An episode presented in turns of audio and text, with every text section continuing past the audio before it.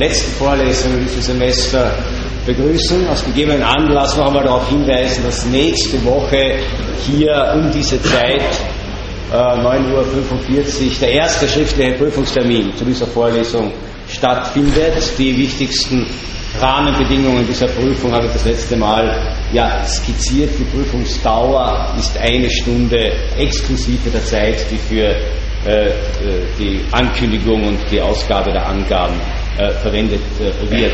Noch einmal ganz kurz zur Erinnerung, Sie werden fünf Fragen bekommen zu den äh, Themen und Philosophen der Vorlesung. Von diesen fünf Fragen sollen Sie drei Fragen auswählen und in Form eines kurzen, etwa äh, einseitigen, knapp einseitigen äh, äh, kleinen Essays äh, beantworten, wobei besonders Bedacht darauf gelegt wird, dass Sie durch diese Beantwortung der Fragen dokumentieren, dass Sie nicht nur die Vorlesung gehört haben, sondern auch die der Vorles Vorlesung zugrunde liegende Literatur zur Kenntnis genommen haben, vor allem äh, die primären Texte, die wir in unserem Reader versammelt haben.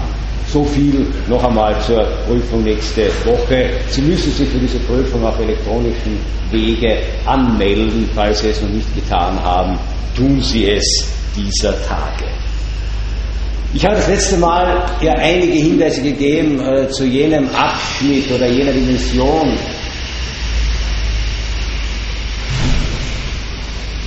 danke, äh, der Nietzscheanischen äh, Philosophie, äh, Vielleicht nebenbei äh, ein Satz von Nietzsche lautete, Lärm tötet Denken. Vielleicht sollte man das äh, einfach der Universitätsleitung ohne Kommentar zur Verfügung stellen. Äh, das letzte Mal versucht, einige jener Dimensionen des Nietzscheanischen Denkens Ihnen zu skizzieren, äh, die man gemeinhin als Nietzsches Moralkritik äh, bezeichnen kann äh, Nietzsche hat äh, vor allem in dem Buch zur Genealogie der Moral versucht, eine These stark zu machen und zu entwickeln, die Moral äh, zu verstehen, also unsere Vorstellungen von Gut und Böse zu verstehen, aus ursprünglichsten Impulsen äh, des Menschen, die Dinge, die Welt, die anderen Menschen, Handlungen, Gedanken danach zu bewerten, ob sie für uns selbst gut oder schlecht sind. Und durch den kulturellen Prozess der Differenzierung und auch der Umwertung dieser Werte, äh, so Nietzsche vor allem unter dem Aspekt des Christentums sei dann unsere Moral entstanden, die seiner Ansicht nach aber eher eine Moral der Schwäche und nicht der Stärke ist, eine Moral äh, der Schwachen, äh, der Demütigen, der Opfer, der Zurückgezogenen und nicht der Starken, ähm, denen sich Nietzsche geistig zumindest verpflichtet fühlt, obwohl er selbst seiner Person und seiner Rolle nach, die er spielte, ja zu den Schwachen äh, gehörte. Nietzsches eigentliche Aufgabe in dieser Phase bestand allerdings nicht darin, eine systematische Theorie der Entstehung moralischer Urteile oder moralischer Normen zu entwickeln, sondern seine eigentliche Aufgabe sah darin, äh, die moralischen Vorstellungen seiner Zeit abzuklopfen und auf ihre Hohlheit, auf die Doppelmoral, auf die Brüchigkeit, auf die Unstimmigkeit äh, äh, zu verweisen. Äh, das heißt, er verstand Moralkritik dann durchaus auch in einem unmittelbaren Sinne der Gestalt, dass es ihm darum ging, moralische Urteile und Vorurteile zu dechiffrieren und auch zurückzuführen auf dahinterstehende zentrale Motive. Das Grundmodell äh, Nietzsches Moralkritik könnte man vielleicht so skizzieren, moralische Vorstellungen, Vorstellungen darüber, was gut und böse ist, moralische Imperative, das, was man tun soll. Äh, das ist die eine Seite. Dahinter allerdings verbergen sich, so könnte man sagen, die wahren Konzeptionen, die wahren Motive, die wahren Vorstellungen, die einerseits durch die Moral vielleicht übertüncht werden sollen, von denen durch die Moral abgelenkt werden sollen, die auf der anderen Seite auf sublime Art und Weise auch äh, durch diese Moral zum Ausdruck gebracht werden äh, äh, sollen.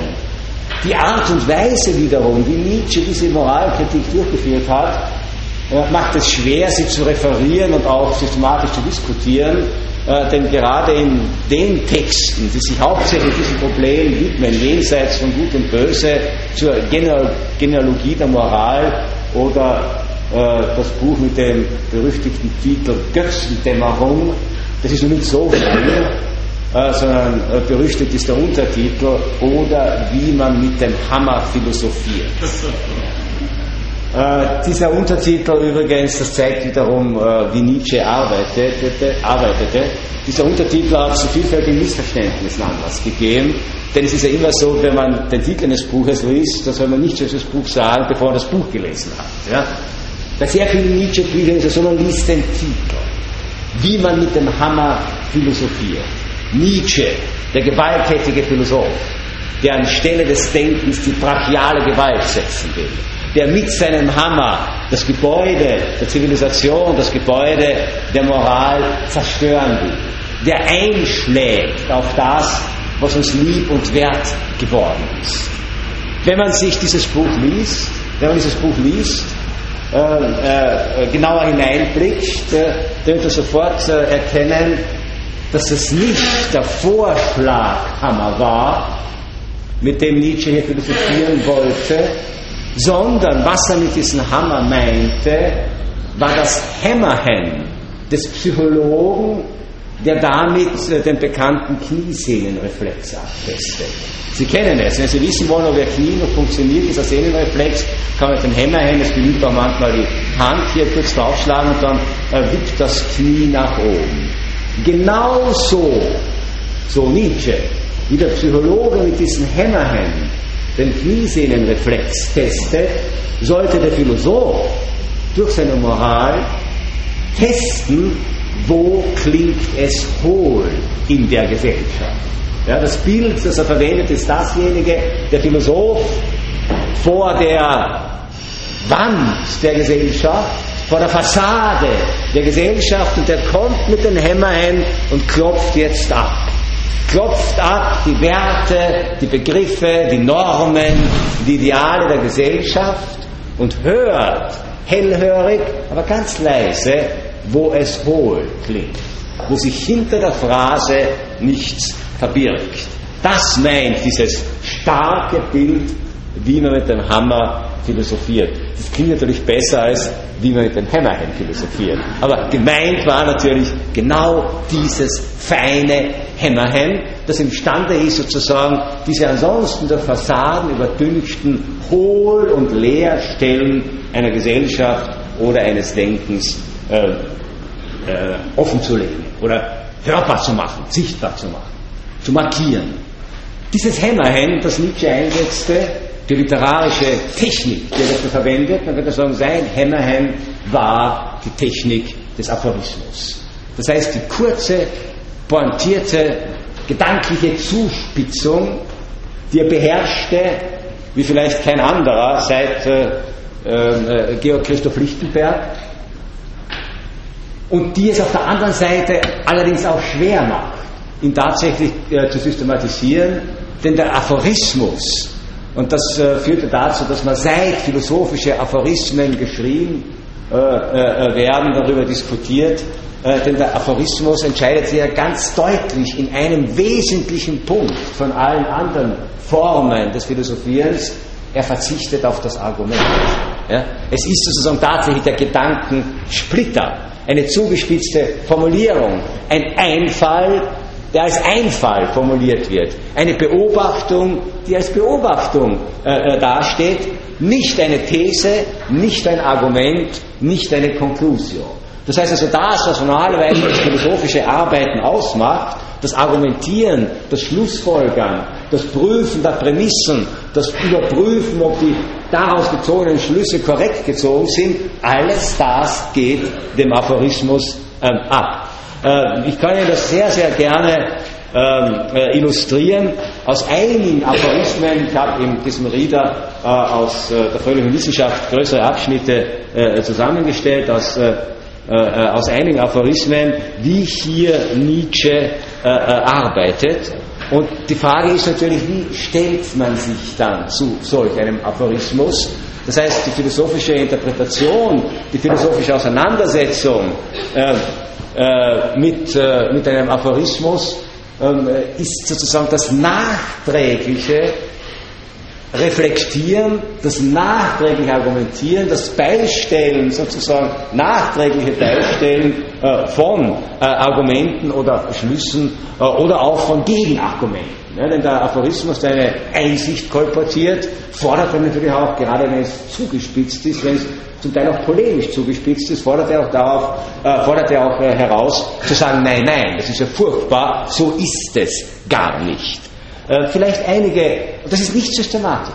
Also Nietzsche, wie mit dem Hämmerchen. Ja, es geht jetzt, stellen Sie sich vor, durch die Fassaden der Gesellschaft, klopft mal hier, klopft mal dort. Er ist nicht der Baumeister, der eine großartige Fassadenrenovierung vornimmt. Er will auch nicht wissen, sozusagen, wie wurde diese Fassade, wann wurde diese gebaut, zahlt es sich aus zu renovieren, soll man sie ganz abreißen, was Neues hinstellen, oder soll man, was wir gegenwärtig gerne tun, die Fassade äh, renovieren und dahinter was Neues bauen. Äh, also ein neues Haus mit alter Fassade, äh, das interessiert Nietzsche alles nicht, sondern er geht relativ äh, kontingent, zufällig durch diese Fassaden der Gesellschaft, klopft mal hier, klopft mal da, mal jenen Begriff, mal einen anderen, mal diese Einstellung, mal jene Vorstellung und formuliert dazu das, was er beim Abklopfen zu hören glaubt, nämlich das, was dahinter steckt.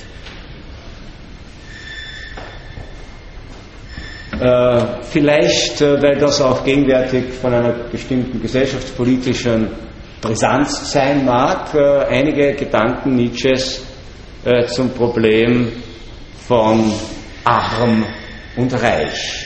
Sie wissen, eines der ganz dramatischen Probleme unserer Zeit. So findet sich in der fröhlichen Wissenschaft Aphorismus 185 ein kurzer Gedanke, nur überschrieben arm. Und Sie merken schon, so ein Aphorismus, das ist kein Argument, ja, das fängt anekdotisch an. Er ist heute arm. Aber nicht, weil man ihm alles genommen, sondern weil er alles weggeworfen hat. Was macht es ihm? Er ist daran gewöhnt zu finden.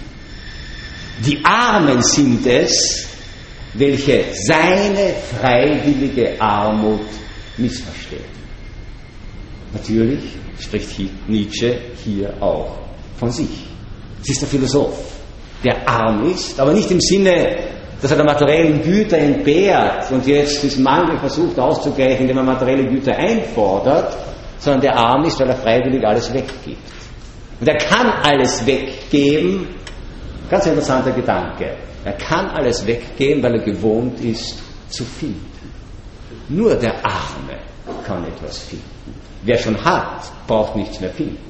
Das heißt also, derjenige, der offen ist für das Neue, ist derjenige, der an sich nichts hat, was es sich gilt, äh, äh, äh, was es gilt zu verteidigen. Ja. Es sind die Armen, die sozusagen aus einer anderen Perspektive Armut als Not empfinden oder empfinden müssen, die diese freiwillige Armut äh, äh, so missverstehen. Wie schaut es aus mit dem Gegenteil? Die Reichen. Es findet sich hier wenige Absätze später, Aphorismus 199, unter dem Titel Freigiebigkeit. Und der ist besonders witzig. Und das können Sie jetzt anwenden auf alle sozusagen großen Sponsoren unserer Zeit, also diese, diese unermesslich reichen Menschen es heute gibt, äh, die dann sozusagen zumindest so viel Anstand zu haben scheinen, dass einen Teil ihres Vermögens in eine Stiftung geben und diese Stiftung sorgt dafür, dass Kinder in Afrika mit Laptops versorgt werden zum Beispiel. Freigebigkeit. Nietzsche schreibt, Freigebigkeit ist bei Reichen oft nur eine Art Schüchternheit. Er ist schüchtern. Er traut sich nicht, zu seinem Reichtum zu stehen. Er will nicht darauf angesprochen werden. Was machst du mit deinem vielen Geld?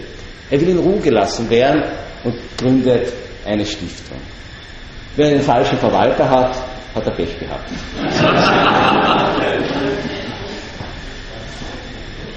Oder ein Verschwender. Er hat noch nicht jene Armut des Reichen, der seinen ganzen Schatz schon einmal überzählt hat.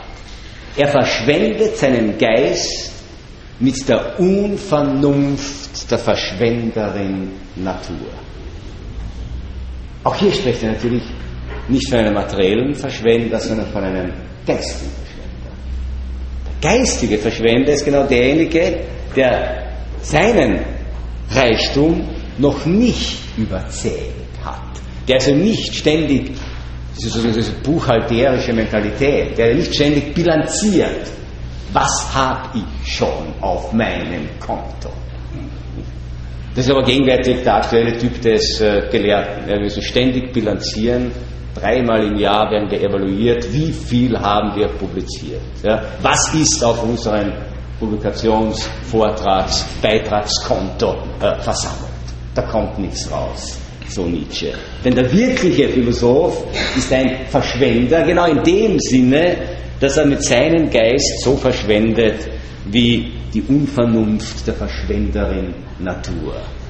Äh, das ist ein schönes Bild, äh, denn die Natur hat ja äh, sozusagen, wenn man, egal ob man das jetzt nur so phänomenologisch betrachtet oder evolutionstheoretisch betrachtet, eine unendliche Fülle, eine unendliche Fülle an Formen hervorgebracht Viele davon sind gleich wieder ausgestorben. Einige haben ein paar äh, äh, Jahrtausende äh, überlebt. Äh, äh, viele äh, sozusagen sind vielleicht gar nicht richtig ins Laufen gekommen. Und man kann sich bei keiner dieser unzähligen Formen fragen, sozusagen nach welchen Kriterien der Rationalität, der Vernünftigkeit ist das entstanden, ist das notwendig. Ja? ganz im Gegenteil. Man hat so den Eindruck, es wäre die Natur in einer Art und Weise freizügig und spielerisch. Also diese vielen Arten äh, was weiß ich, von Pflanzen, von Tieren, von Vögeln, von Insekten. Ja? Ist das notwendig? Nein, natürlich nicht. Ja? Es ist das freie Spiel der Kräfte hier der Natur und bei Nietzsche im Geist das freie Spiel sozusagen der Einbildungskraft äh, das man verschwenden kann, wobei in der Idee der Verschwendung natürlich immer schon so ein bisschen der Vorwurf äh, drinnen steckt, es wäre eigentlich nicht notwendig. Es ist unökonomisch, es ist nicht rational. Du gibst etwas her, was du besser behalten würdest. Äh, der Verschwender, Sie kennen vielleicht dieses wunderbare Stück von Ferdinand Raimund, ähm, äh, der Verschwender ist sozusagen so eine sympathische, aber nicht rational rekonstruierbare äh, Figur äh, der bürgerlichen Gesellschaft. Äh, ganz im Gegenteil, in einer Zeit, in der wir alle wissen, dass die oberste moralische Maxime für uns alle das Sparen ist, wäre der Aufruf zur Verschwendung ja geradezu Blasphemie. Auch zur Geistumverschwendung. Und genau dafür äh, plädiert aber, äh, plädiert aber äh, Nietzsche. vielleicht noch ein anderes Thema, äh, das in der aktuellen moralphilosophischen Diskussion ja relativ, äh, ähm, ähm, ähm, relativ viel diskutiert wird, die Frage nach dem Glück. Ich weiß jetzt nicht, ob Sie sich schon mal damit beschäftigt haben, was Glück ist, ob Sie glücklich sind, ob Sie auch glücklich werden wollen, äh, ob das ein erstrebenswertes Ziel ist, wie man es definieren kann. Da gibt es eine reichhaltige philosophische und nicht philosophische äh, Tradition, die sich damit auseinandersetzt. Aphorismus 213 aus der fröhlichen Wissenschaft äh, trägt den Titel, die Überschrift Der Weg zum Glück. Und das wollten wir alle wissen. Ja. Ja. Sie können sich jetzt wirklich erwartungsvoll zurücklehnen, jetzt erfahren Sie den Weg zum Glück. Ich kann Ihnen jetzt schon verraten, die meisten von Ihnen werden wohl auf diese Art und Weise lieber nicht glücklich werden wollen, weil es womöglich mit Ihren moralischen Konzeptionen nicht vereinbar ist. Aber denken Sie daran, womöglich klopft Nietzsche mit seinem Hämmerchen jetzt auch an die Fassade Ihres Herzens der Weg zum Glück. Ein Weiser, also ein Philosoph, Ein Weiser fragt einen Narren, welches der Weg zum Glücke sei. Dieser antwortet ohne Verzug, wie einer, der nach dem Wege zur nächsten Stadt gefragt wird, bewundere dich selbst und lebe auf der Gasse. Halt, rief der Weise, du verlangst zu viel, es genügt doch schon, sich selbst zu bewundern. Der Narr entgegnete, aber wie kann man beständig bewundern, ohne beständig zu verachten? Die Gasse, das ist jetzt nicht das idyllische Bild äh, desjenigen diogeneshaften Typs, der auf der Gasse leben kann, der Sandler, wie man in Wien sagt. Nein, die Gasse ist der Ort, wo sich diejenigen herumtreiben, die man verachtet. Weil man die verachtet, kann man sich selbst bewundern. Nur wenn man, so die These, die Nietzsche in diesem zugespitzten Aphorismus formuliert, nur wenn man verachtet, kann man auch bewundern. Und das verstößt schon gegen unsere äh, äh, tiefsten Überzeugungen äh, und Überlegungen. Und jetzt müssen wir mal Nietzsche radikal ernst nehmen, müssten wir ähm, sagen oder uns fragen, ob dieser Narr, es ist ein Narr, es ist ein Narr, ja, ob dieser Narr nicht doch etwas getroffen hat. Ob es wirklich, ob Bewunderung äh, sozusagen etwas, ähm, ein, ein, ein, ein Akt ist, eine kommunikative Tätigkeit ist, die einseitig sein kann, die kein Gegenteil braucht. Ja? Oder ob tatsächlich Bewunderung und Verachtung so zusammenhängen, dass nur beides möglich ist und vor allem dann, wenn es darum geht, sich selbst zu bewundern. Man kann das Ganze natürlich auch noch anders tun. Man kann sagen, wer sich selbst bewundert, kann das nur tun, indem er andere verachtet. Und wer andere nicht verachten, sondern achten will, der kann sich nicht mehr selbst bewundern. Denn dann fehlt ihm genau diese Arroganz, die dazugehört, er sich selbst bewundert. Das ganze Problem von Prominenz und Eitelkeit äh, steckt in diesem Aphorismus drinnen. Wie viel Verachtung anderen Menschen, äh, wie viel Verachtung anderen Menschen gegenüber ist notwendig, um sich derart ins Rampenlicht stellen zu können, wie es heute äh, für manche Angehörige der Seitenblicke-Gesellschaft natürlich selbstverständlich ist. Ja. Woher diese Arroganz zu glauben, dass alle Welt, dass alle Welt genötigt werden kann, äh, zuzusehen, äh, äh, wie man seine intimsten, privatesten Probleme auf die dümmste Art und Weise löst. Ja. Da steckt doch unglaublich viel Menschenverachtung drinnen, könnte man sagen, mit Nietzsche. Auf der anderen Seite vergessen Sie nicht die Weisheit dieses Narren. Wer das schafft, hat einen Weg zum Glück gefunden. Und in der Tat, wenn Sie diese Personen anschauen, sie strahlen ständig den ganzen Tag.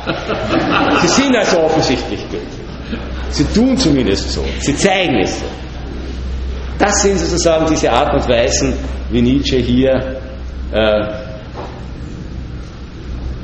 äh, wie Nietzsche hier äh, mit seinem Hämmerchen äh, philosophiert.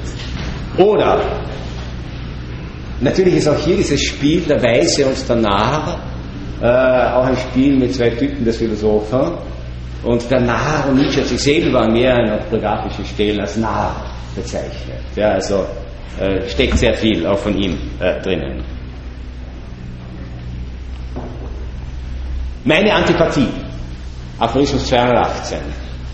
Meine Antipathie. Ich liebe den, man muss so formulieren, ich liebe die Menschen nicht, welche, um überhaupt Wirkung zu tun, zerplatzen müssen gleich Bomben und in deren Nähe man immer in Gefahr ist, plötzlich das Gehör oder noch mehr zu verlieren. So, jetzt haben wir das Problem des Aphorismus, da kann man sagen, also da nicken wir, also wir alle kennen diese sich ständig aufplüsternden, vor Bedeutung strotzenden Personen, äh, die kaum betreten sie einen Raum, keinem anderen mehr in irgendeiner Art und Weise Möglichkeit geben, ähm, äh, zu artikulieren oder vorhanden zu sein. Und gleichzeitig sieht man hier auch sozusagen die Schwäche des Aphorismus als Stilmittel. Was soll man zu so einem Aphorismus jetzt, äh, wie soll man denn diskutieren, wie soll man argumentieren? Was, ist das jetzt eine These? Ist das eine persönliche Antipathie? Ist das eine Kritik an einem bestimmten Typ von Mensch? Steckt dahinter ein Anspruch, den man auch sozusagen als Handlungsanweisung ähm, äh, äh, formulieren kann?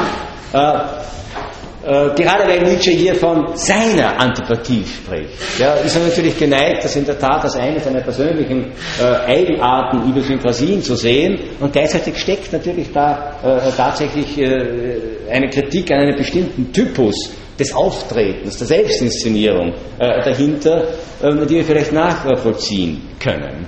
Ähm, ich habe in der zweiten Vorlesung über Nietzsche sehr stark über Nietzsches Kritik am Wahrheitsbegriff gesprochen und seine These, äh, die ja in dieser Abhandlung der Wahrheit und Lüge im außermoralischen Sinn und in äh, der Abhandlung, Abhandlung über die Geburt der Tragödie aus dem Geiste der Musik ja versucht hat, noch argumentativ äh, zu entwickeln, nämlich äh, die These, dass es keine Wahrheit gibt, sondern nur Nachdichtungen äh, der Wirklichkeit.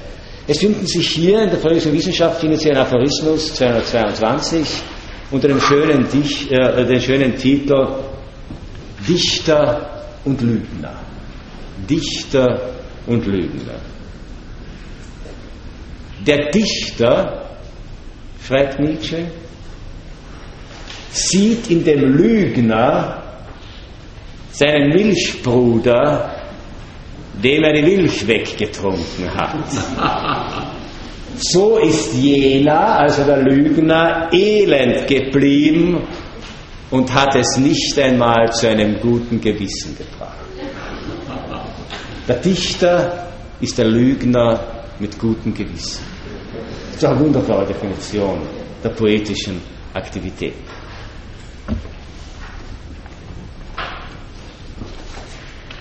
Vielleicht, äh, bevor wir zu einem anderen Thema kommen,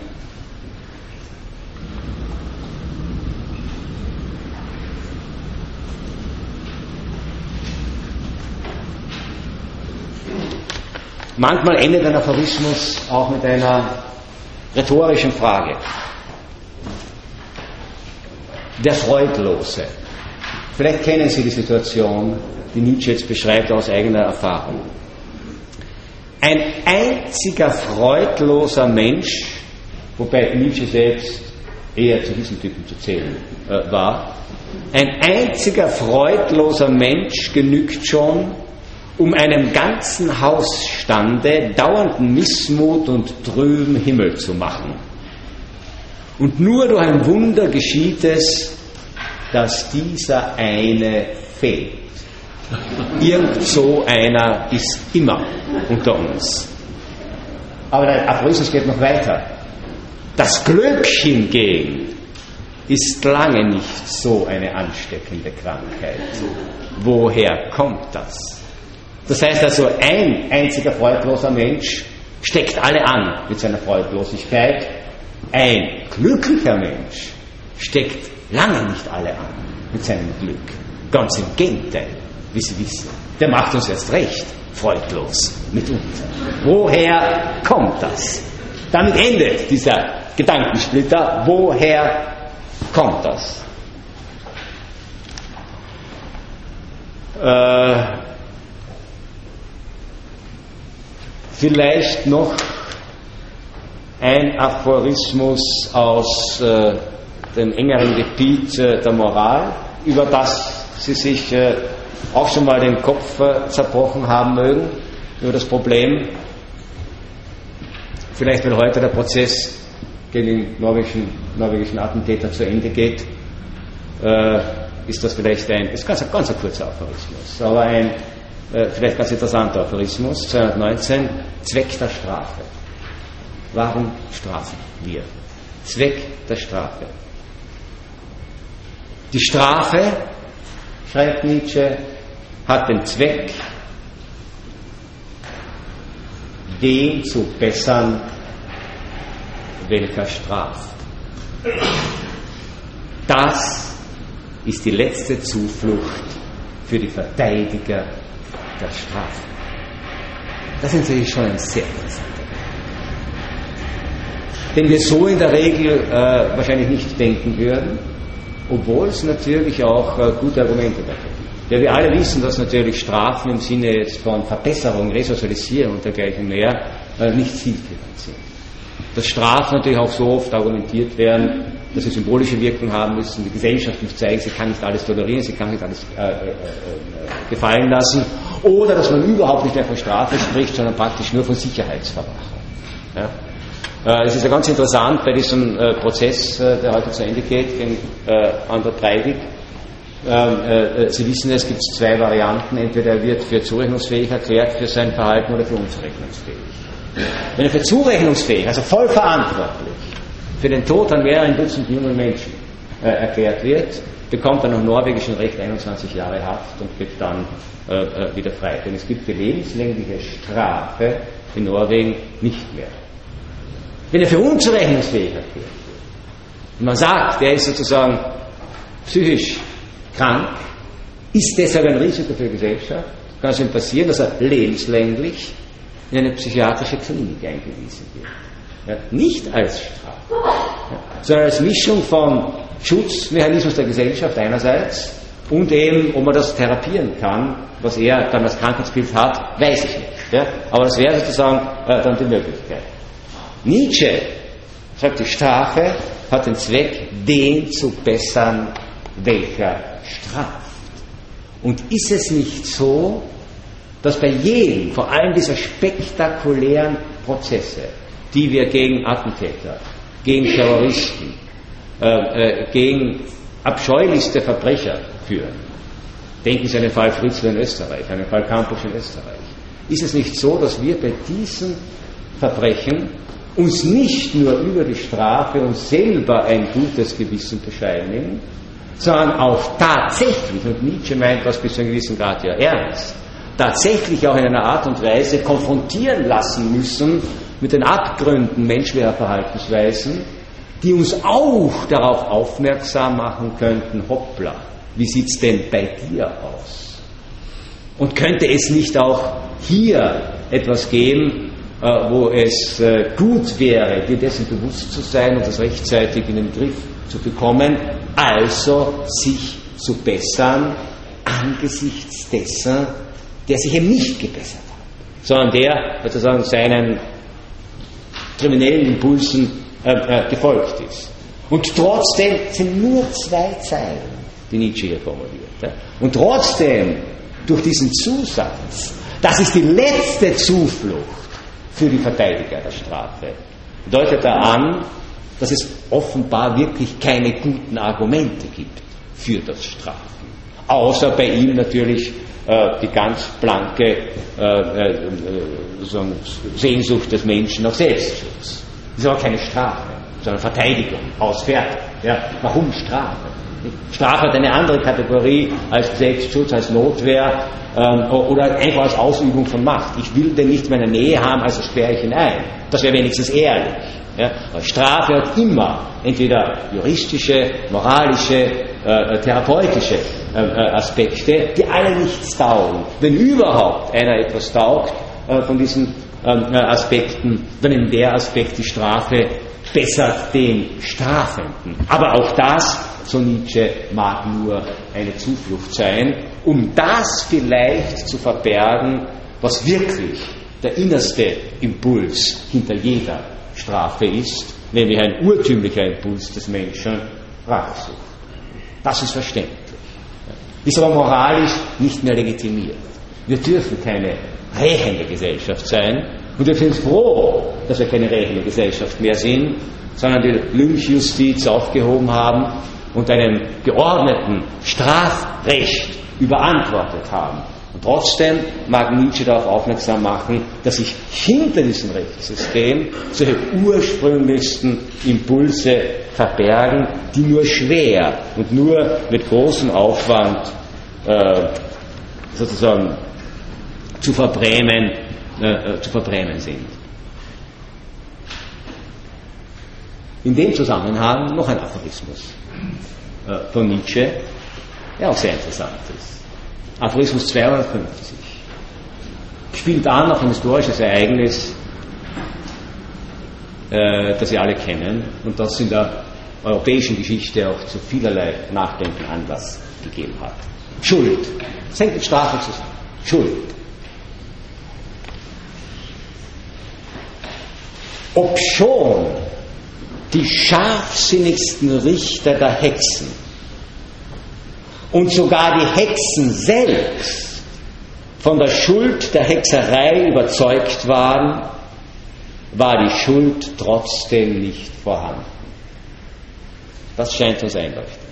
Es ist auch in der Tat so. Ja, es war ja in der Tat so, dass die, wenn Sie an die großen Hexenprozesse äh, äh, des ausgehenden Mittelalters, der frühen Neuzeit äh, denken und die entsprechende Literatur dazu lesen, muss man in der Tat sagen, die Argumente waren wirklich scharfsinnig. Wir können davon ausgehen, dass zumindest die Gläubigsten unter den Inquisitoren tatsächlich überzeugt davon waren, dass es diese Form von Dämonie und Hexerei äh, gibt. Es ist auch bekundet und bezeugt, dass die verurteilten und angeklagten, dann verbrannten Hexen zum Teil selber daran geglaubt haben, dass sie Hexen waren und sich nicht zu Unrecht verurteilt fühlten. Also, der eine glaubt, der andere ist schuldig, der andere glaubt auch, dass er schuldig ist. Und trotzdem, so Nietzsche, war die Schuld nicht vorhanden. Denn es gibt die Hexerei nicht. Aber es kommt noch ein Zusatz. Das ist immer so diese, da merkt man sozusagen auch die große Kunst äh, von Nietzsche, eine Gedanken ganz präzise zusammenzufassen und man ist schon dabei zu nicken und dann kommt aber noch ein Satz. Und der lautet, so steht es mit aller Schuld. Es gibt für Nietzsche in dieser Phase seiner Moralkritik diese Form von Schuld nicht, sondern Schuld ist immer nur die Konstruktion einer Gesellschaft, die Konstruktion eines Moralsystems, an die alle Beteiligten glauben können. Auch der Verbrecher weiß ja, dass er eine Norm übertreten hat. Er hat vielleicht sogar ein schlechtes Gewissen, wenn er nicht gewissenlos ist, was er dann besonders vorwärts.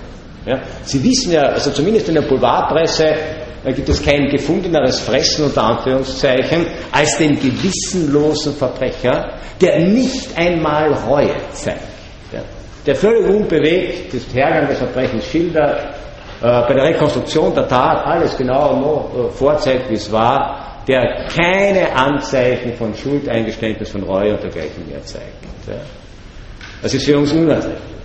Für Nietzsche wäre es eigentlich die richtige Reaktion. Denn es gibt die Schuld nicht im Sinne einer tatsächlichen metaphysischen äh, Schuld, sondern es gibt Schuld immer nur als, als, als, als Ausdruck konkurrierender Werte, bei denen der Verbrecher eben jetzt den Kürzeren gezogen hat. Wäre er zu einer anderen Zeit, an einem anderen Ort geboren, wäre mit derselben Tat vielleicht zum Helden geworden. Jetzt ist er ein Verbrecher. Es gibt sozusagen, so wie die Hexen ja, die das Pech hatten, zur falschen Zeit am falschen Ort äh, zu sein. Äh, äh, so steht es mit aller Schuld.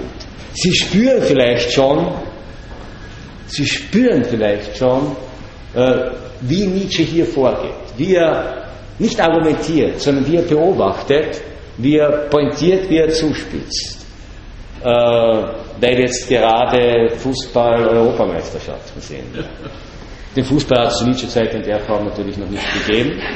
Aber trotzdem ein ganz kurzer Aphorismus, den man gerne dann den Sieger des Endspiels am 1. Juli widmen würde, wenn das eine Mannschaft ist, die philosophisch empfänglich sein sollte. es gibt solche Mannschaften, es gibt aber auch andere Mannschaften. Die Leugner des Zufalls. Apostel 258. Die Leugner des Zufalls. Nur ein ganz kurzer Satz, der sich übrigens nicht auf den Fußball anwenden lässt, sondern auf jede Form des Wettbewerbs, wo immer er auch stattfindet. Und er lautet, kein Sieger glaubt an den Zufall. Ganz einfach. Kein Sieger glaubt an den Sieger. Siegen heißt, der Illusion zu verfallen, man habe es sich selbst zuzuschreiben. Deswegen sind die Sieger immer tüchtig, fleißig, genial, brillant. Äh, sie haben im richtigen Moment die richtigen Entscheidungen getroffen. Sie würden nie sagen, wir können nichts, wir wissen nichts, wir taten nichts, aber der Zufall war uns günstig. Habe ich nie gehört von einem Sieger. Sie? Nein, ein Leugner des Zufalls.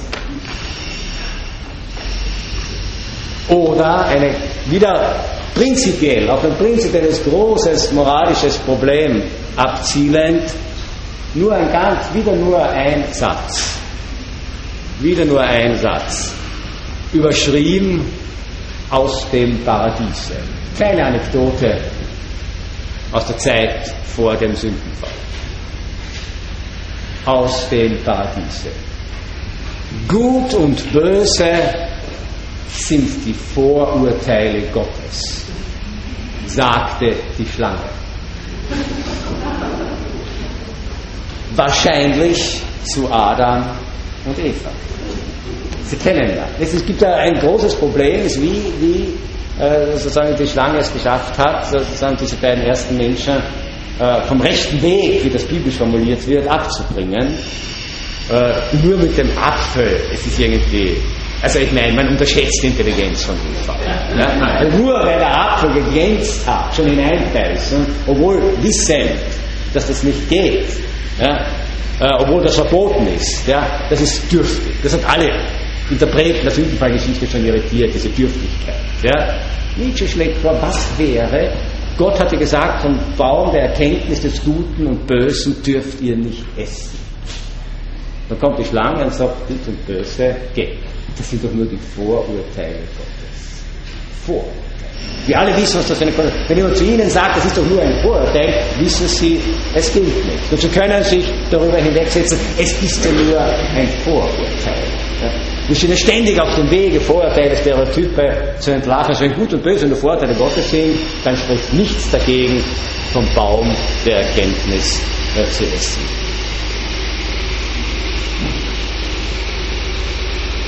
Äh, wenn wir schon im Paradies sind und wenn wir schon äh, bei Gott sind, äh, wechseln wir jetzt äh, zu jener Dimension, die Nietzsche auch in dieser Aphorismensammlung, aus der ich jetzt zitiert habe, aus der Vögelwissenschaft, äh, angeschnitten hat. Äh, in einem berühmt gewordenen Aphorismus formuliert hat, die aber sein ganzes Denken durchzogen hat und der die er auch nicht zuletzt äh, bekannt, berühmt und äh, berüchtigt äh, worden ist, äh, nämlich äh, seine Kritik an der Religion, seine Kritik am Christentum und vor allem seine Kritik, äh, Kritik kann man jetzt gar nicht sagen, seine viel zitierte Behauptung, dass Gott tot sei. Sie kennen diesen Satz in der Formulierung, dass Gott tot ist, ist das natürlich nicht original oder nicht originär Nietzsche. Der Gedanke des Sterbenden, des toten Gottes gehört ja.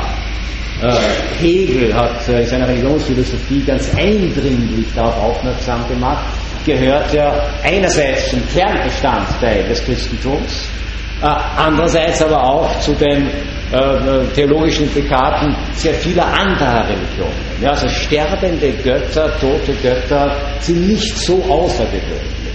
Entscheidend ist, äh, dass die meisten dieser toten Götter nicht tot bleiben, sondern in gewisser Weise äh, wieder ins Leben, wenn auch auf einer anderen Ebene äh, zurückkehren.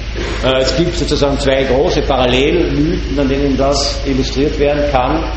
Ähm, sehr viele, vor allem in der romantischen Tradition, haben diese Parallelmythen auch letztlich als einen Mythos gelesen, äh, äh, nämlich den Mythos äh, des äh, antiken Gottes Dionysos, eigentlich ein vorderasiatischer äh, Gott, der dann nach Griechenland eingewandert ist. Sozusagen. Wir können Dionysos sozusagen nur als Gott des Weines, lateinisch Bacchus, der Gott des Rausches. Für Nietzsche war Dionysos sozusagen die zentrale, das zentrale Symbol für die unbändige Lebens- und Triebkraft des Menschen.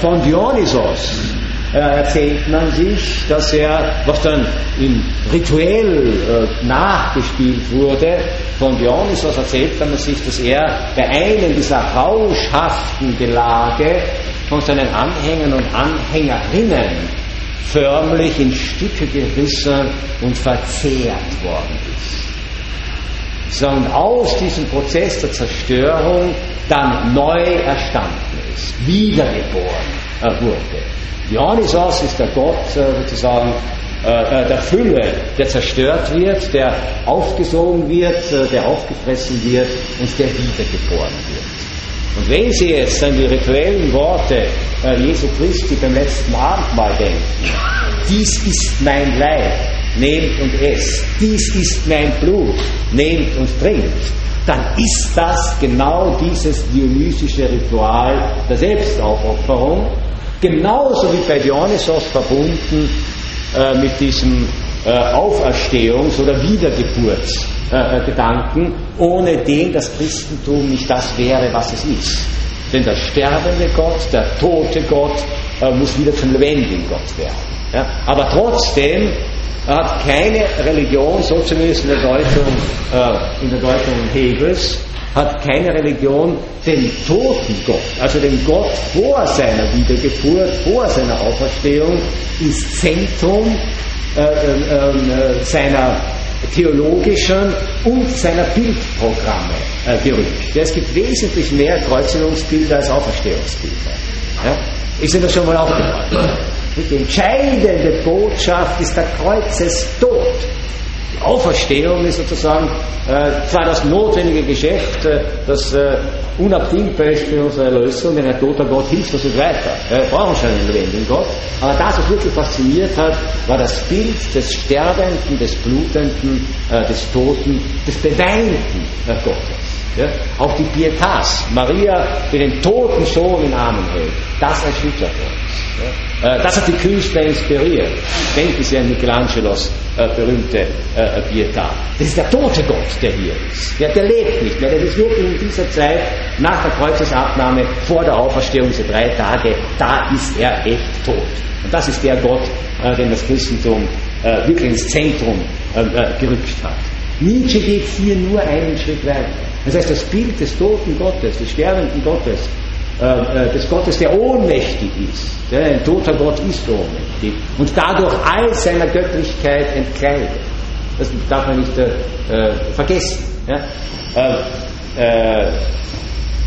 Dieser Nietzsche hat sozusagen dieses, dieses Bild des toten Gottes radikalisiert und sich gefragt, also was, wenn dieser Gott tatsächlich tot bleibt? Ja? Und wer ist eigentlich derjenige, der ihn getötet hat? Sie alle kennen sozusagen eben diesen Satz, den also Nietzsche so zuschreibt, Gott ist tot. Wortwörtlich steht das übrigens in Hegels Religionsphilosophie. Hegel schildert sozusagen äh, die Geschichte Jesu und dann kommt wirklich dieser eine Satz äh, nach der Kreuzigung und jetzt, Doppelpunkt, Gott ist tot. Ja? Äh, äh, Nietzsche hat diesen Aphorismus, berühmter Aphorismus 125 aus der fröhlichen Wissenschaft, hat nicht vergessen, es gibt diesen Aphorismenband, äh, den Titel Fröhliche Wissenschaft. Und wenn man so sagen kann, sein schwärzester Gedanke äh, findet sich genau äh, in dieser Sammlung. Äh, äh und der, die Überschrift, die er diesem etwas ausführlicheren Aphorismus gegeben hat, lautet der tolle Mensch. Nicht Gottes Tod, sondern der tolle Mensch. Äh, und ich, ist jetzt etwas ausführlicher, ich möchte Ihnen gerne diesen Aphorismus vollständig vorlesen weil er immer nur verkürzt zitiert wird und weil wir, weil eben Nietzsche hier auch als Aphoristiker, als Literat arbeitet, tatsächlich den ganzen Kontext äh, berücksichtigen müssen. Der tolle Mensch. Habt ihr nicht von jenen tollen Menschen gehört, der am hellen Vormittage eine Laterne auch anzündete auf den Markt lief und unaufhörlich schrie, ich suche Gott, ich suche Gott. Da dort gerade viele von denen zusammenstanden, welche nicht an Gott glaubten, erregte er ein großes Gelächter. Der tolle Mensch sprang mitten unter sie und durchbohrte sie mit seinen Blicken. Wohin ist Gott? rief er. Ich will es euch sagen. Wir haben ihn getötet. Ihr und ich. Wir alle sind seine Mörder. Aber wie haben wir dies gemacht?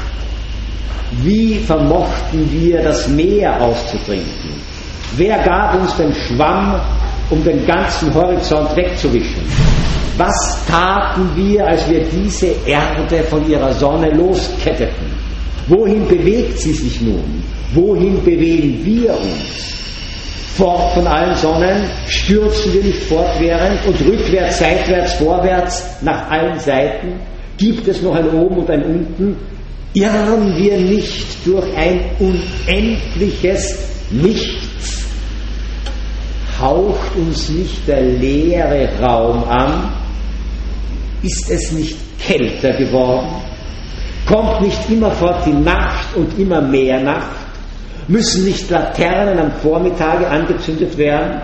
Hören wir noch nichts von dem Lärm der toten Gräber, welche Gott begraben? riechen wir noch nichts von der göttlichen Verwesung, auch Götter verwesen. Gott ist tot, Gott bleibt tot und wir haben ihn getötet. Wie trösten wir uns, die Mörder aller Mörder? Das heiligste und mächtigste, was die Welt bisher besaß, es ist unter unseren Messern verblutet. Wer wischt dies Blut von uns ab? Es gab nie eine größere Tat. Und wer nur immer nach uns geboren wird, gehört um dieser Tat willen eine höhere Geschichte, als alle Geschichte bisher war. Soweit dieser Aphorismus, der natürlich der Kern Aphorismus von jener Konzeption ist, die man Nietzsches Nihilismus nennen kann. Er gilt als einer der großen Denker des europäischen Nihilismus. Also genau dieser Einsicht, wenn Gott tot ist und wir haben ihn getötet, das wird uns, wird uns zu interpretieren sein, wenn Gott tot ist, hat die Welt ihr bisheriges Koordinatensystem verloren. Wir wissen nicht mehr, wo oben und unten ist, wir wissen nicht mehr, äh, wo rechts und links ist, wir sind gleichsam vereinzelt hineingeschleudert in ein unendliches Nichts, zufällig, einsam. Und trotzdem, trotzdem ist diese Tat Mord an Gott. Natürlich kann man sagen, es ist nichts anderes, was Nietzsche jetzt beschreibt, mit diesen unglaublich pathetischen und blumigen Worten, was hier beschreibt, der Prozess der Aufklärung. Der Prozess der Aufklärung, der sukzessive die Gottesvorstellung entlarvt als Projektion äh, des Menschen. Das ist sozusagen der geistesgeschichtliche Akt dieser Ermordung äh, äh, äh, Gottes. Aber was Nietzsche hier anders formuliert als die Aufklärer, äh, das ist einerseits die Konsequenz, was folgt jetzt daraus? Was folgt aus dem Wissen, dass wir glauben zu wissen, dass Gott nur eine Projektion des Menschen ist? Was folgt daraus, wenn wir diese Illusion uns selbst jetzt genommen haben? Es folgt daraus auf der einen Seite dieser absolute, dieser absolute Nihilismus, den wir uns jetzt stellen müssen. Und auf der anderen Seite ist es auch für Nietzsche die größte Tat, die der Mensch begangen hat. Warum? Weil erst diese Tat ihn aus dieser Abhängigkeit gegenüber seiner eigenen Fiktion befreit und ihm die Möglichkeit der Selbstermächtigung gibt.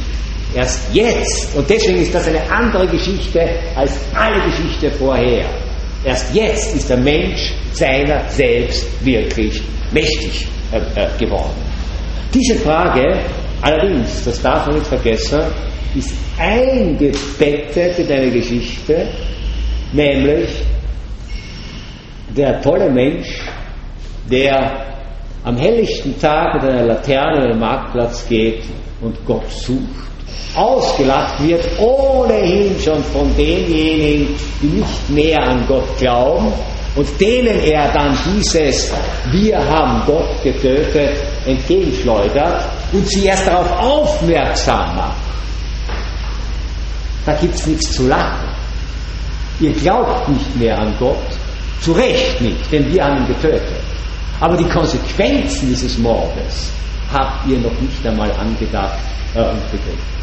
Und das könnte man sagen, ist sozusagen diese Schockstarre, die die Aufklärung hinterlassen hat und die wir vielleicht wirklich noch nicht bewältigt haben. Äh, gerade die Renaissance, die Religionen in unserer Zeit erleben, deuten wir das an, dass wir diesen Nihilismus, den Nietzsche uns äh, sozusagen ähm, äh, zudiktiert hat, dass wir diesen Nihilismus eigentlich nicht aushalten. Sondern immer wieder äh, Ausflüchte oder Auswege suchen und uns dem eigentlich nicht rückhaltlos äh, stellen wollen. Äh, der tolle Mensch äh, ist natürlich eine Anspielung wiederum auf eine antike Anekdote von dem schon vorhin kurz erwähnten Philosophen Diogenes, der Kyniker, der nicht philosophierte, der nichts aufschrieb, der auch nicht argumentierte, der nicht einmal Aphorismen formulierte, sondern der philosophierte durch Handlungen. Ja, der hat sozusagen äh, durch Aktionen, was ist so der erste Aktionist in der Philosophie, äh, könnte man sagen. Äh, und berühmt geworden ist er einfach nur dadurch, dass seine Zeitgenossen seine Aktionen als Anekdoten überliefert haben. Und es gibt hunderte Diogenes-Anekdoten, und ein paar sind berühmt geworden, wie mit Alexander dem Großen und dergleichen mehr und mit seinen Hetären äh, äh, etc. Also ich liebe sie, weil sie auch so so wie sie erzählt worden sind, wie man sie findet in den antiken Quellen, äh, auch unglaublich äh, prägnant sind. Und uh, immer war die Idee von äh, Diogenes gewesen, sozusagen eine bestimmte Handlung, ein philosophisches Problem zu veranschaulichen oder eine philosophische These, äh, eine philosophische These ähm, äh, äh, zu formulieren oder zu widerlegen. Ähm, berühmt ist ja seine Auseinandersetzung mit der Platonischen Akademie, äh, wo nach äh, den Definitionen gesucht wurde, nach dem Wesen äh, des Menschen gesucht wurde und man auch die intelligente Idee gab, den Menschen zu, zu definieren als ein aufrechtgehendes, unbehaartes Tier. Klingt sehr modern. Der nackte Affe. Ja. Verhaltensforschung äh, avant la lettre.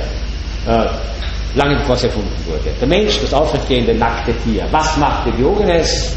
Er nahm ein Huhn, rupfte es, stellte es hin und sagte, hier habt ihr euren Menschen.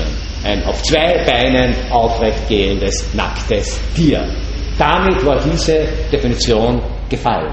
Nicht nur ein Argument, sondern demonstrativ.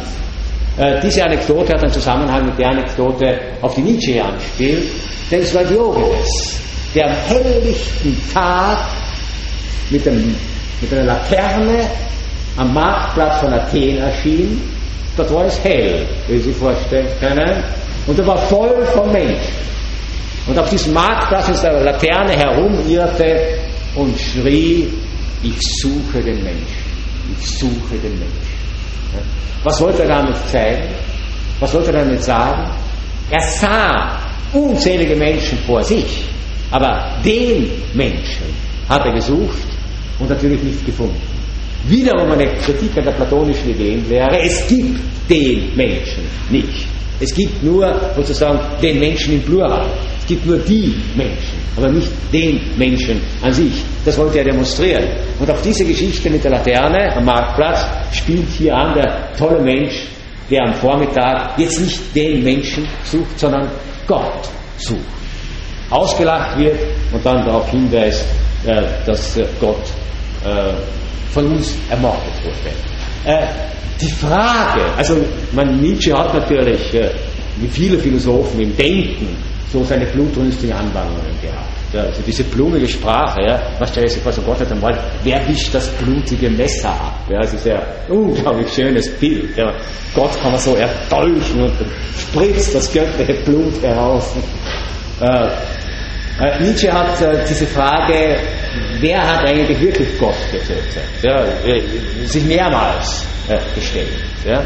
Äh, und es gibt äh, in seinem ja, philosophisch-literarischen Hauptwerk, also sprach Zarathustra, eine ähnliche Stelle, eine Parallelstelle, wo über den Tod Gottes abgehandelt wird und über den Menschen, der, Tod, der Gott getötet hat.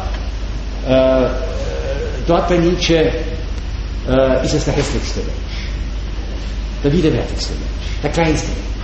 der Gott getötet hat. Und Zarathustra trifft diesen Menschen und fragt ihn, warum hast du Gott getötet? Und das ist eine der erstaunlichsten. Und man kann sich jetzt viele Überlegungen machen, warum haben wir den Prozess der Aufklärung initiiert, heißt das. Ja? Warum haben wir uns in dieser Illusion Gott befreit? Zumindest wenn wir in diesem Kontext Aufklärung stehen. Ja? Warum sind wir naturwissenschaftlich orientierte Materialisten und metaphysische Nihilisten äh, geworden?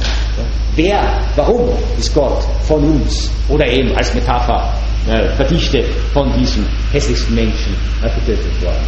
Und dieser hässlichste Mensch gibt eine erstaunliche Antwort. Nämlich er sagt, aus Rache am Zeugen. Aus Rache am Zeugen. Der Zeuge vor Gericht. Der Zeuge, der alles bezeugen kann. Der Zeuge, der alles sieht. Der hässlichste Mensch bei Nietzsche hat den Gedanken, Gott muss beseitigt werden, denn es ist unerträglich, dass er alles sieht und alles weiß. Also gerade das, was bei den Religionen gleich als der Vorzug Gottes dargestellt wird. Ja?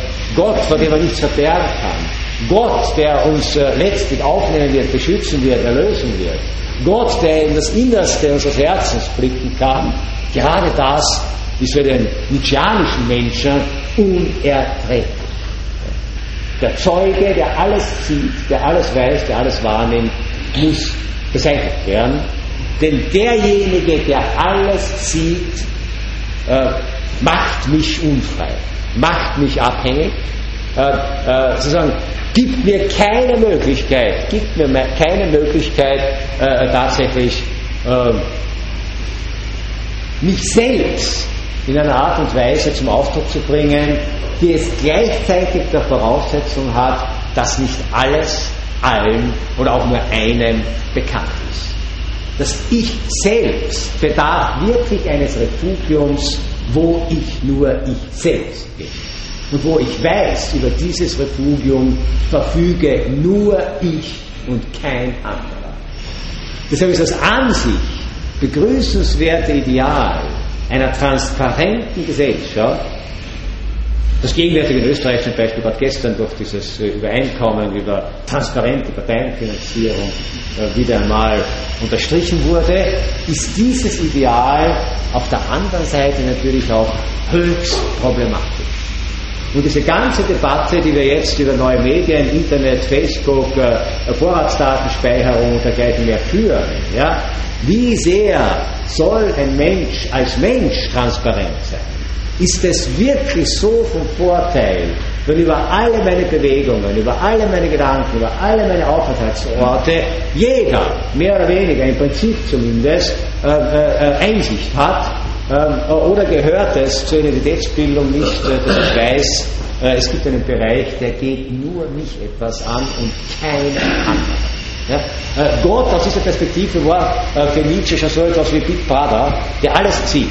Ja? Und der muss weg dass wir uns jetzt freiwillig im Sinne der modernen Technologie solche göttlichen Augen schaffen, die alles wahrnehmen und was wir tun, die jeden unserer Schritte beobachten und kontrollieren können, ist schon sehr interessant.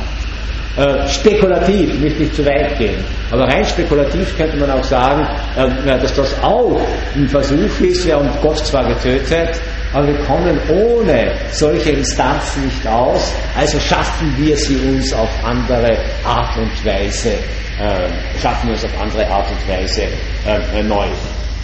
Äh, Rache am Zeugen. Rache dafür, dass er das gesehen hat, was er nicht sehen soll. In der fröhlichen Wissenschaft gibt es noch einen etwas heitereren Aphorismus in der Richtung äh, von Nietzsche, den zitiere ich jetzt aus dem äh, Gedächtnis. Mutter fragte das junge Mädchen, ist es wahr, dass Gott alles sieht? Ja, mein Kind, antwortete die Mutter, darauf das Mädchen, aber ist das nicht unanständig? genau das ist es. Das ist es. Wer alles sieht und alles sehen will, ist ein Voyeur, nichts anderes. Nietzsche war der Erste, der sich Gott als Voyeur dachte. Und Sie alle wissen, was mit dem Voyeur zu passieren hat. Weg damit. Das wollen wir nicht. Diesem Voyeurismus ausgesetzt sein. Das ist sozusagen die Rache am Zeug. Denn dieser göttliche Voyeur sieht ja Dinge, die also wirklich nicht für ihn bestimmt sind. äh, äh, soweit äh, dieser Gedanke äh, von äh, Nietzsche. Äh, ich, bitte, ja. Wie ist das Wort toll zu verstehen? In welchem Sinne? danke, ist eine sehr gute Frage. Ja? Also, der tolle Mensch bei Nietzsche hat also der Begriff toll hat sozusagen jetzt zwei Varianten. Ja. Auf der einen Seite ist es schon in Richtung äh, des Irrsinns. Ja, der tolle Mensch ist schon der, der zumindest in der Konvention als vielleicht etwas äh, äh, wahnsinnig äh, äh, gesehen wird. Äh, der tolle Mensch ist aber auch durchaus toll in dem Sinn, toll kühn, toll im Sinn von der traut sich was, toll im Sinn der erlaubt sich etwas, was sich andere nicht erlauben. Auf alle Fälle fällt er aus dem Rahmen. Ein toller Mensch ist der, der aus dem Rahmen fällt, in äh, welcher Art auch immer. Aber gleichzeitig ist das natürlich auch bis zu einem gewissen Grad schon pejorativ äh, konnotiert. Der tolle Mensch ist auch derjenige, der nicht ernst genommen werden muss. Deshalb wird er auch ausgelacht. Ja. Äh, und er zeigt dann erst durch seine Rede, dass er mehr begriffen hat als, äh, als äh, sehr viele andere. Äh, ich muss heute leider die Vorlesung ein paar Minuten früher schließen, weil ich dringend eine Fakultätssitzung musste, für 11 Uhr anberaumt wurde. Aber ich möchte mit einem Gedanken schließen, mit einer Konsequenz, die Nietzsche selbst daraus gezogen hat, aus diesem Tod Gottes. Denn irgendwas muss man ja jetzt tun, ja? Äh, die er selbst daraus gezogen hat und die uns, glaube ich, bis heute Stoff zum Nachdenken gibt, weil das auch eine seiner fragwürdigsten Konzeptionen ist. Äh, sein Gedanke, der sich schon ein bisschen andeutete in dieser Geschichte aus dem Zarathustra und äh, so wie Nietzsche seine Alternative zum Nihilismus formulierte, findet sich das im Wesentlichen in dem Buch Eisensprach Zarathustra. Sein Gedanke war, wenn in der Tat Gott tot ist, wir ihn getötet haben und mit Gott unser Welt- und Denksystem seine Koordinaten verloren hat, und wir nicht vollkommen hilflos herumtaumeln wollen und selbst wahnsinnig werden. Ja? Angesichts des Abgrundes des Nihilismus, Nietzsche hat aber den Nihilismus so schön beschrieben, hat eine unglaubliche, bildhafte Sprache gehabt, äh, als den furchtbarsten aller Gäste. Ja, der Nihilismus schleicht sie ein, klopft an an unserer Tür und sagt, darf ich mal bei dir übernachten? Und das heißt, du hast den Sinn deines Daseins jetzt verloren. Ja, der furchtbarste aller Gäste äh, als Alternative dazu, als Antwort auf den Nihilismus, äh, der Resultat dieses Todes Gottes ist, sagte Nietzsche, bleibt uns nichts anderes, oder Zarathustra, muss korrekt sagen, Zarathustra, bleibt uns nichts anderes übrig, als gewisserweise selbst zu Gott zu werden. Das mag auf den ersten Blick wahnsinnig hybrid klingen, wahnsinnig hybrid. Auf den zweiten Blick, wenn man das auch kulturhistorisch betrachtet, könnte man in der Tat untersuchen, wie viel von Attributen, wie viel von Zuschreibungen, wie viel von Möglichkeiten, die man vorher Gott überantwortet hatte, jetzt der Mensch sich selbst zutraut. Jeder Humangenetiker, jeder Evolutionsbiologe wird kein Problem mit dem Satz haben, wir nehmen nun die Schöpfung in unsere eigenen Hände. Was ist das anderes als der Anspruch, sozusagen tatsächlich an die Stelle Gottes jetzt unser Schicksal äh, zu fordern?